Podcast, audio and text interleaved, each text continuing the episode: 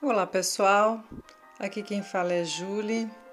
Estamos lendo o livro O que Fizemos das Crianças que um Dia Fomos, de Walter Ribeiro. E hoje vamos ler um capítulo, me parece bem interessante. Fala sobre a ética, esse é o capítulo 6, estamos na página 49, já estamos quase no finalzinho do livro, é um livro pequeno, né? E ele começa com uma citação de Leonardo Boff, que diz assim: A luta pelo poder, a busca de vantagens, a concorrência desenfreada e os potenciais de agressão, como forças impulsionadoras de nossa cultura, estão levando a humanidade para o abismo. E aí ele já começa com uma frase bem forte, né? Vamos ver como é que ele continua. Essa preocupação de Leonardo Boff com o destino da humanidade e do próprio mundo em que vivemos não é nova, mas vem ganhando força crescente na filosofia, nas ciências e nas artes. Em livros, artigos de jornais ou de revistas, conferências, discursos políticos, peças de teatro, bem como nos incríveis filmes que estão surgindo todos os dias. Com um propósito idêntico, vou focar a atenção de forma um pouco diferente, ou seja, nos inevitáveis efeitos nocivos e ou benéficos que o próprio autor da ação sofre, se beneficia imediatamente em si mesmo e ou no contexto quando age de forma ética, se importando com os efeitos de sua ação nos outros e na natureza ou da forma oposta, diretamente egoísta, egoística, bancária, imediatista, mercantilista, querendo só levar vantagens, pouco se importando, pois, com as consequências de seus atos no campo total, ou seja, no mundo em que está inserido, no qual é parte inalienável. Pretendo mostrar a ingenuidade e a ignorância desse jeito de ser uma vez que a natureza, bem como a própria essência do ser humano, dá o troco imediato e retribui generosamente qualquer ato que cometamos, seja para o bem, seja para o mal, pois constituímos um sistema holístico em que tudo depende e afeta tudo. E nesse copertencimento não há a mínima possibilidade de qualquer isolamento ascético de cordão sanitário isolador, ou de abrigos profundos como os estadunidenses que, aterrorizados com o bip, bip do primeiro Sputnik de Gargarin, gastaram fortunas fazendo abrigos domésticos para se protegerem. É claro que a ganância generalizada logo fez surgir uma indústria especializada em construir esses abrigos e satisfazer essa necessidade com custos quase ao alcance de todos. O universo é um todo e todos somos ele. Fazendo um adendo aqui, né, pessoal?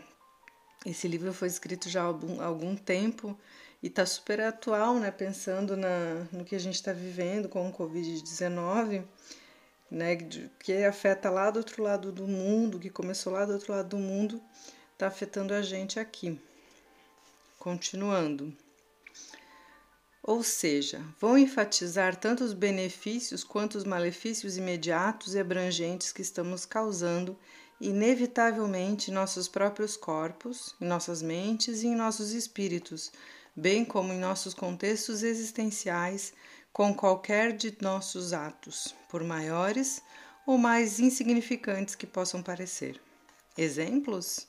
Desde a mocinha pedestre que outro dia via apressar-se para desimpedir a pista ou quaisquer outros atos mínimos, como limpar, cuidar ou sujar e agredir a natureza. Até as grandes questões ecológicas internacionais, como o aquecimento global. Em minutos, podemos enumerar dezenas de outros exemplos se nos dispusermos a isso. Em qualquer dessas ações, confirmamos e desvelamos um jeito de ser uma postura existencial, uma atitude perante nós mesmos, perante o outro e o mundo, que tem consequências amplas, que podem ter efeitos mínimos ou drásticos, maléficos ou benéficos para todo o universo, para toda a orquestra e, obviamente, para o próprio autor de ação da ação desencadeadora. Consequências que grandes homens e mulheres da nossa história sempre viram e que as ciências contemporâneas começam a desvelar e alardear. Assim, a proposta aparentemente paradoxal é praticar a ética como autoajuda para o bem de todos, inclusive, insisto, de você mesmo, e felicidade geral das nações e da natureza. O comportamento ético costuma ser entendido como restrito a atitudes de ajuda e em conformidade com alguma filosofia moral pré-estabelecida, credenciando seu autor perante o mundo, terreno e ou extraterreno, havendo, pois, sempre uma terceira pessoa e uma intenção envolvida na reação, na relação, ou pelo menos a expectativa de algum retorno benéfico vindo de fora para o autor da ação. O foco deste trabalho está, entretanto, nos efeitos e no retorno automático e imediato recebido pelo autor da atitude ética, independentemente da interferência de outros fatores além da própria atitude, ou seja, ressaltar que o comportamento ético é em si altamente benéfico para quem o pratica independente independendo de possíveis recompensas externas, uma vez que, ao praticá-lo, desencadeamos, pomos em movimento processos internos saudáveis para nossa saúde física, psicológica e espiritual. A ação ética, assim empreendida, está, de certa forma, mais vinculada a uma sabedoria existencial que nos aproxima de nosso altruísmo biológico natural, que é puramente uma força biológica comum a todos os seres sociais, do que a qualquer comportamento normativamente adequado. É o fazer o bem sem olhar a quem, máxima de nosso senso comum ou da milenar sabedoria citada, que tem inspirado o comportamento de muitos a, de muitos a séculos embora esses muitos continuem a constituir minoria em nossas ávidas sociedades. Tal comportamento e atitude são, portanto, diametralmente opostos à desenfreada corrida individualista que os valores da cultura modernosa nos força a entrar, e em qualquer ação são impulsionadas mediata ou imediatamente para levar alguma vantagem pelo espírito bancário, como diria Paulo Freire, espírito sempre atento a possíveis ganhos imediatos e visíveis, materiais, sempre que nos movemos, mesmo que em pensamento. É o toma lá da cá que motiva e impulsiona a imensa maioria de nossas atitudes e ações. A crença nesse mercantilismo relacional é tão profunda e arraigada e não consciente que frequentemente achamos que podemos até comerciar com Deus, como por exemplo quando dizemos: quem dá aos pobres empresta a Deus. Não sei nem mesmo sei se é possível saber quando e começou a se instalar no comportamento humano essa forma competitiva, defensiva mercantilista e contabilista de nos relacionarmos uns com os outros, com o mundo e conosco mesmos. O surgimento desse mercantilismo se perde num passado muito distante e por isso costuma até ser considerado como fazendo parte da natureza humana, o que sempre foi negado pela minoria citada acima, negação que vem ganhando força por meios científicos notadamente nas últimas três décadas, a partir principalmente de descobertas neurobiológicas.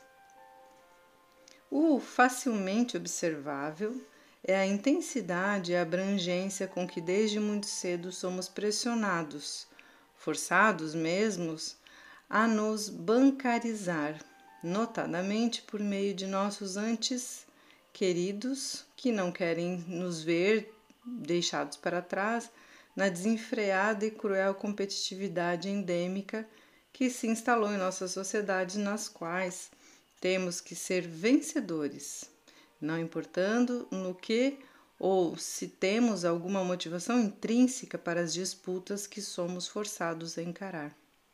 Essa prática geral deixa para uma minoria de pesquisadores e cientistas distantes do grande público o trabalho de avaliar os custos e sequelas que inevitavelmente se seguem a tal modo de ser e de estar com os outros, com o mundo e até consigo mesmo.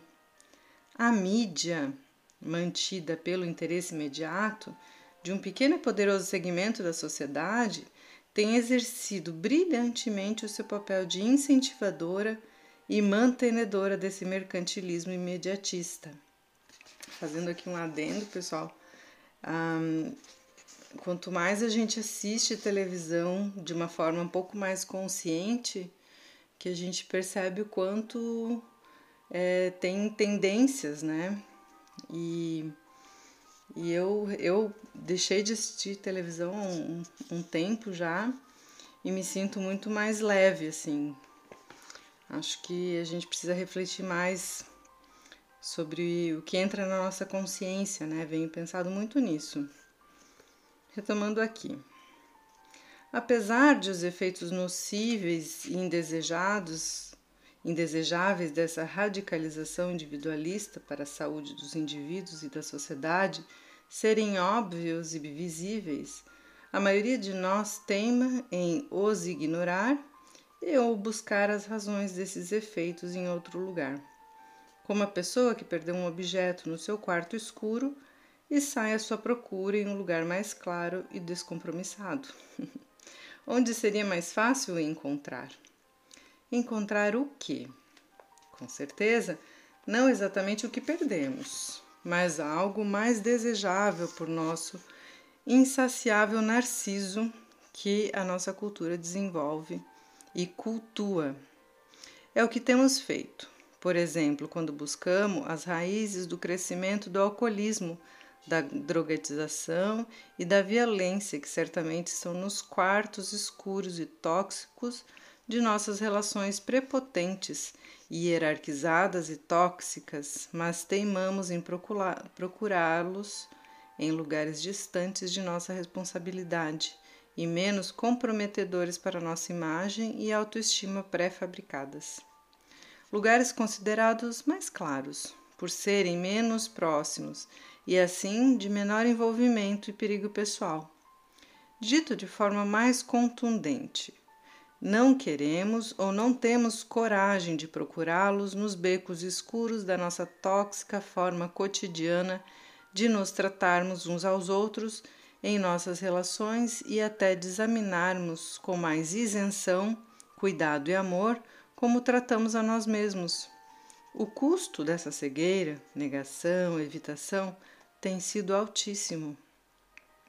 E o que dói constatar é que esses altos custos que temos pago e as sequelas que carregamos não são inevitáveis, uma vez que esses comportamentos competitivos, agressivos, defensivos e anti-vida não correspondem a nenhuma natureza humana. Foram historicamente desenvolvidos em nossa cultura como tantas outras mazelas ou coisas boas que ela cultivou e cultiva. A maioria que se vem comportando de forma oposta à dominante e sendo, portanto, não interesseira, não imediatista, não egoísta, não bancária, vem nos dando testemunho do seu bem-estar, de sua saúde física e mental, de sua tranquilidade e maior tendência à felicidade há milênios. Qual o segredo? As consequências desses dois modos opostos de relacionarmos e existirmos têm implicações de amplitude e alcance além do entendimento atual das nossas ciências, que, no, que entretanto, nas últimas décadas já conseguiram detectar e medir importantes diferenças reacionais, fisiológicas, psicológicas, espirituais, que são desencadeadas nos sistemas vivos notadamente nos seres humanos, quando afetados pelo modo com que nos tratamos e ou somos tratados. A riqueza, complexidade e sutileza de nossas interações são muito mais abrangentes e amplas do que podemos alcançar e entender racionalmente, uma vez que emanam de territórios de exploração difícil, ou mesmo impossível para o pensamento racional. Por exemplo, de onde vem a prontidão citada pelo biólogo Varela, de que temos uma prontidão para ação adequada para cada situação específica vivida? Entretanto, para o objetivo desse trabalho e de, tentando tornar o assunto mais palatável, vamos nos restringir às duas reações orgânicas dos seres vivos, já amplamente estudadas e medidas, notadamente nos seres humanos, por pesquisadores ocidentais, e que são a preocupação, o foco e o grande interesse de atividades oriundas do Oriente, como, por exemplo, a prática da meditação. Falo do conjunto de reações orgânicas desencadeadas em nós quando, por exemplo, o ambiente nos é plenamente favorável e acolhedor, de consideração positiva incondicional, como preconiza Carl Rogers, de confirmação, de acordo com Martin Buber, de amor incondicional, segundo Alice Miller. Esse clima acolhedor, ameno, de amor e de aceitação leva-nos a, desencade a desencadeia em nós. Isso aqui ele faz um parênteses aqui, ó. Leva-nos a um conjunto de reações e que os cientistas denominam de respostas de relaxamento, e que além de ser visível para qualquer observador, pode e tem sido medida, especialmente por cardiologistas e oncologistas, por alterações fisiológicas acusadas, entre outras formas de medir, por exemplo, no eletroencefalograma, na reação psicogalvânica, eletricidade na pele, na alteração da produção da adrenalina, noradrenalina, na alteração dos batimentos cardíacos, consumo de oxigênio, dentre outros. Enfim, há uma distensão geral do funcionamento do indivíduo e o organismo pode se entregar por se sentir seguro como um animalzinho protegido em sua toca. Não paradoxalmente, há uma melhora geral da pessoa e suas reações passam a ser mais precisas e rápidas. Logo, a sua capacidade de sobreviver e bem é aumentada pela melhora geral da reatividade do sistema. A esse conjunto de reações desencadeadas quando somos e nos sentimos plenamente acolhidos e sem o mínimo sentimento de ameaça ou de controle e pressão externos, claro, embutidos, sugeridos, percebidos, sentidos ou pressentidos, se opõe o conjunto de reações desencadeadas e opostas a que chamamos de prontidão para reações de ataque e fuga, quando nos sentimos ameaçados e precisamos nos defender. Não nos esqueçamos de que essa percepção Sentimento é pessoal e intransferível e, portanto, dificilmente avaliável notadamente de fora. Agora nos tornamos tensos, eriçados os pelos, eriçamos os pelos, esbugalhamos os olhos e exacerbamos para o outro lado todas as reações descritas no parágrafo anterior, além de muitos outros sintomas que ainda escapam à nossa observação imediata. Enfim, Há uma imensa preparação para a defesa e para o ataque, com a óbvia queima das energias acumuladas e grande desgaste físico e emocional. A reatividade do sistema nervoso se articula com a reatividade do sistema endócrino e do sistema imunológico. Respondemos, pois, como um todo. Esses dois conjuntos antagônicos de reações orgânicas foram desenvolvidos pelos seres vivos durante milhões e milhões de anos e são absolutamente necessários para lidarmos com competência nas mais variadas e diferentes situações existenciais de nosso cotidiano. Talvez seja mais fácil imaginarmos essas respostas funcionando harmonicamente de forma mais pura no instável e perigoso dia a dia de nossos mais primitivos ancestrais, ou talvez observando animais ainda não plenamente domesticados, como o gato, por exemplo. No entanto, é possível, e não tão difícil, a observação desses mal-estares e bem-estares em nossas mais corriqueiras e normais relações familiares, profissionais e até lúdicas. Basta desenvolvermos um pouco a nossa atenção para perceber e registrar as guerrinhas surdas que permeiam e instigam as, por vezes, súbitas mudanças de respostas comportamentais, mesmo quando se apresentam com as máscaras da bondade e das boas intenções. São, enfatizemos, respostas específicas desenvolvidas pela nossa sabedoria milenar específica para enfrentar as mais variadas situações existenciais também específicas. Todavia, o mundo mudou e está mudando cada vez mais rapidamente. As, os grandes animais predadores foram extintos. Até a natureza e o clima em que vivemos estão sendo alterados. E pela primeira vez na história, o ser humano está influindo nessas alterações. As relações se tornaram mais sutis e complexas, a sociedade também, e com isso as situações perigosas e mesmo as amorosas se tornaram cada vez mais ambíguas e difíceis de serem percebidas com clareza, discernidas e avaliadas. A nossa própria fera de superfície foi amansada, mas o homem continuou a ser o principal inimigo do homem. Só que um inimigo cada vez menos claro e mais ambíguo, tanto para os outros como até para ele mesmo. Cada vez mais disfarçado, manhoso, ardiloso, hipócrita e traidor. Claro, o nosso organismo desenvolveu todo um sistema de respostas a essa nova situação. Armou-se psicologicamente como nunca e vivemos com medo de tudo e de todos. O dito popular de que em rio que tem piranha, jacaré nada de costas, expressa esse sentimento e essa atitude de insegurança e de instabilidade geral profundamente instalada em nossas culturas. Tal estado de espírito nos leva a comportamentos parecidos como o do ouriço caixeiro, porco-espinho, que, consciente de sua fragilidade, se enche de espinhos protetores e não percebe o que esses espinhos desencadeiam no mundo que o cerca.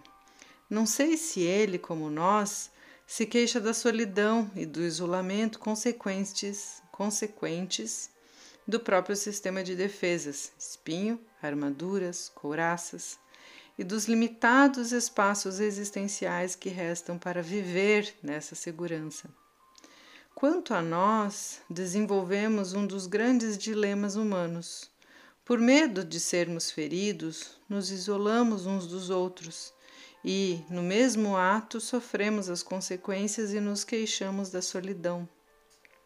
Fazendo um parênteses aqui, pessoal, leia, quem não ouviu ainda, ouça o, aquele livro O Homem Preso na Armadura, que eu já li aqui no Spotify, porque fala justamente disso, né? Dessas armaduras, desses espinhos e corazas que a gente vai desenvolvendo e acaba ficando preso num mundo de isolamento e solidão, né?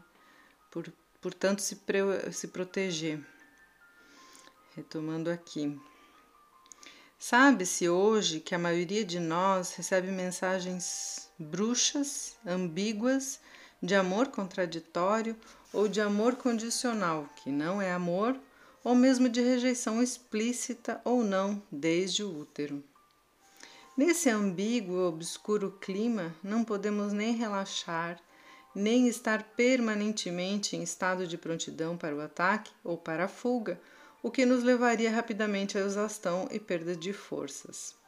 Permanecemos, por isso, em um estado permanente de baixa ou de média tensão, que nos vai corroendo por dentro e por fora.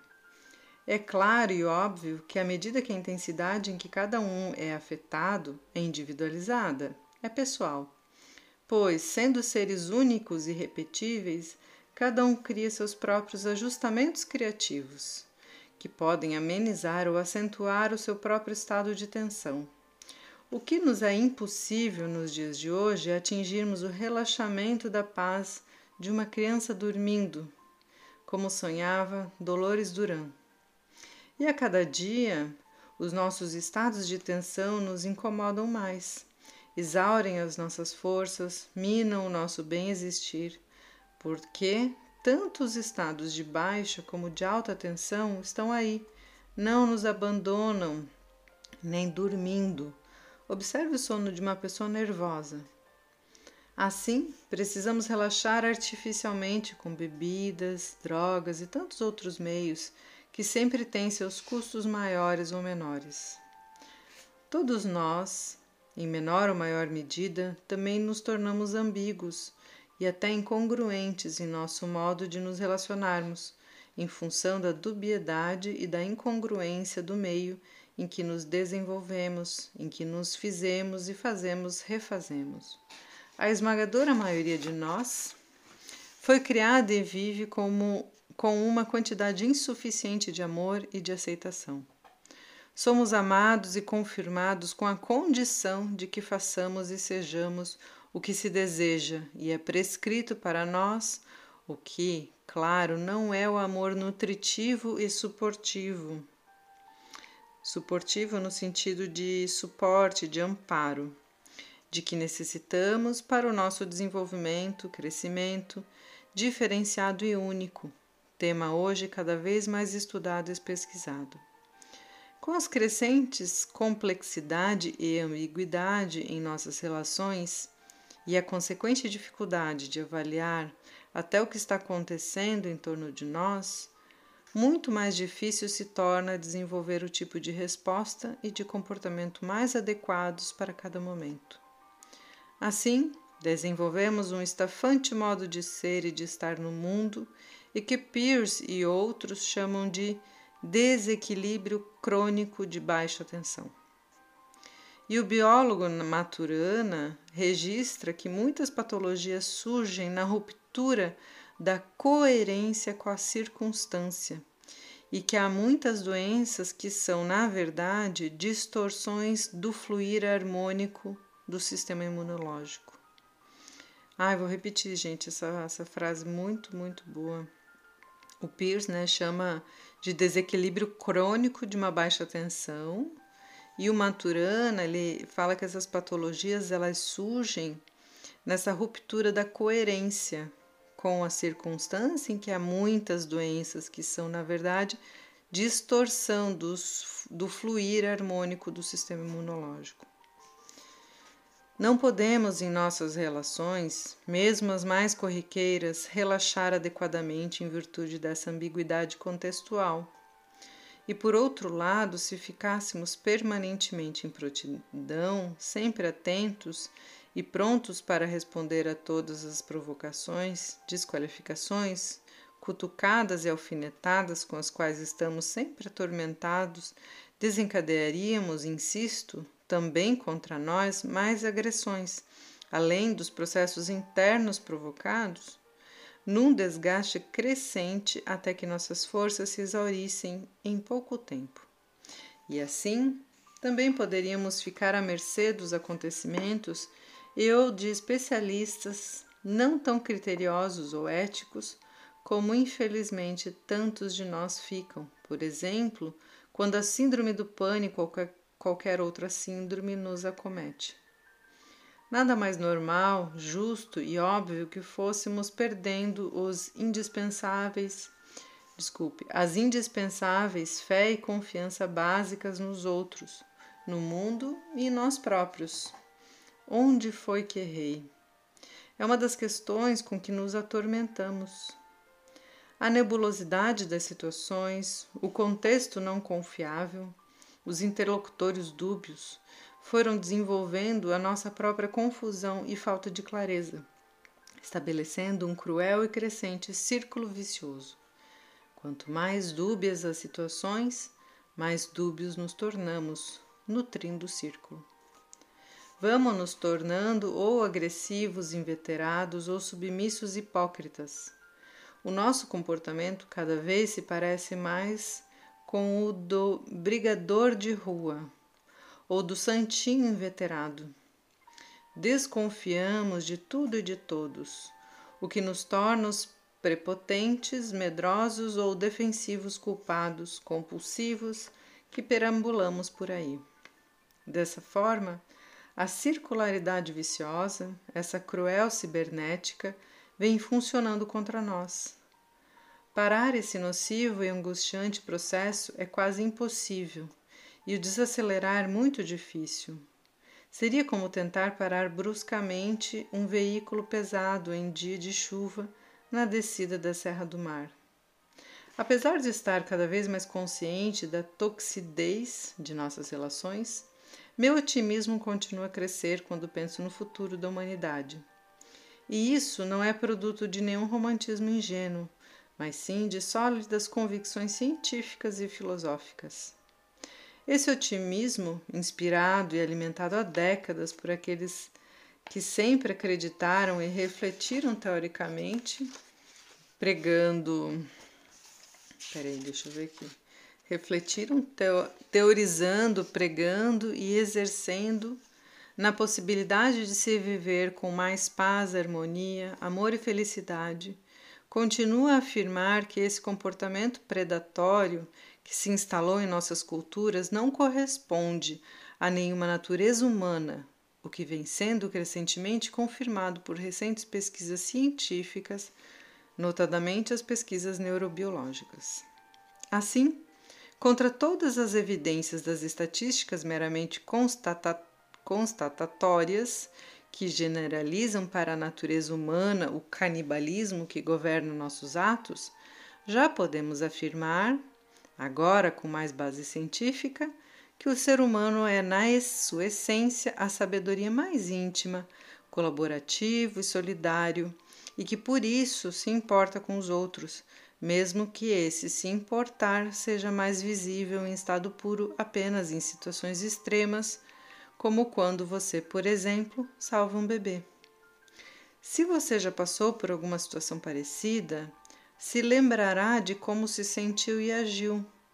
E com os conhecimentos agora disponíveis, poderá imaginar o quanto aquele bem-estar sentido foi benéfico para a sua saúde física, psicológica e espiritual. Ou seja, a sua própria ação ética já, já desencadeou por para funcionar em você automaticamente incalculáveis efeitos benéficos principalmente ajudando aqueles com quem convive, e se desvencilharem mal, das maléficas preconcepções e dos péssimos hábitos relacionais aos quais estamos acorrentados há tanto tempo. Por conseguinte, não podemos esquecer, se pretendemos promover alguma melhoria existencial, que esse estado de graça por si só desencadeia em nós uma rede de reações extremamente benéfica para a nossa saúde, que por sua vez reforça o estado inicial e assim por diante, estabelecendo uma circularidade autonutritiva que alimentará o bem-estar de todos, contaminando nosso meio ambiente beneficamente e assim fazendo dele um aliado para o fortalecimento dessa cibernética positiva.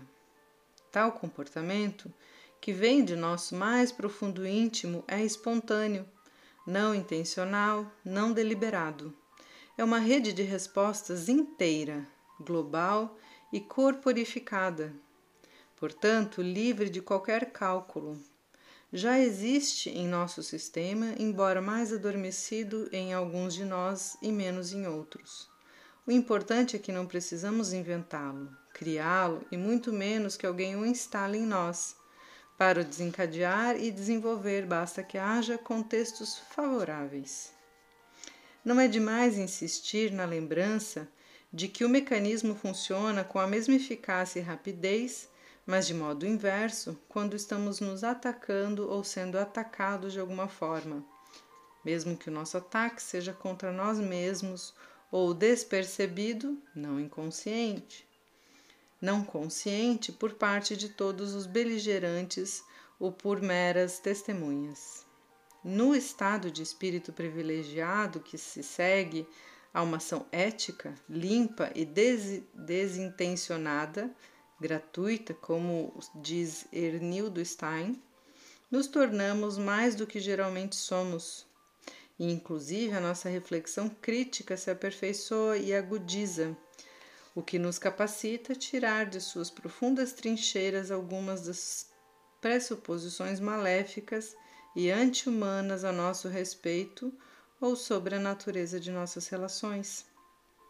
Pressuposições que nos foram transmitidas e que se instalam em nós desde sempre e às quais, por isso, estamos agui, agrilhoados, de grilhões, né? Agrilhoados desde que temos memória ou mesmo antes disso.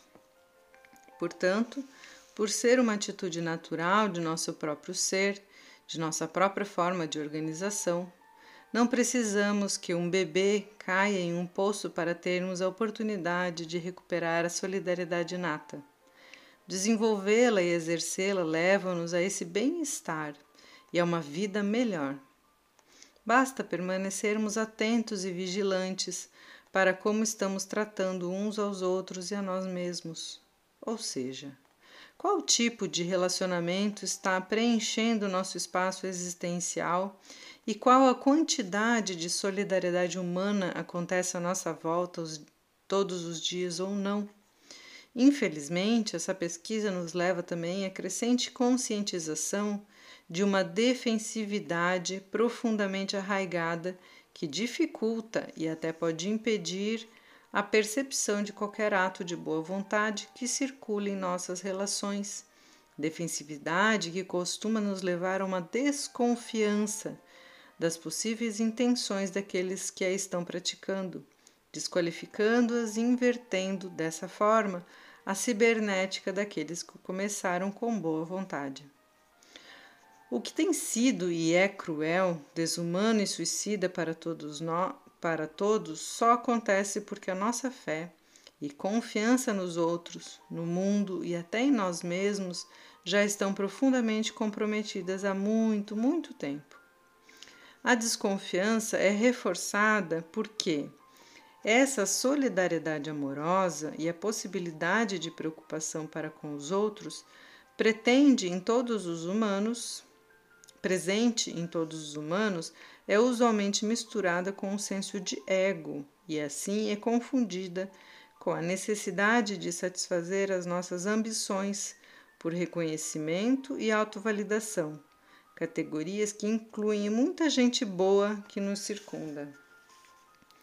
Neste caso, é claro, conseguimos apenas enganar as nossas opiniões racionais e a nossa parte mais superficial, bem como aqueles que, como nós, se habituaram a viver no como se, no fazer de conta, no parecer e não no ser. A sabedoria de nossa organização organísmica e o nosso velho gênio interior não registram essas operações de superfície e só desencadeiam os benéficos processos interiores e sociais quando não há realmente nenhum comércio envolvido não importando se o autor da ação tenha ou não consciência do seu comerciar.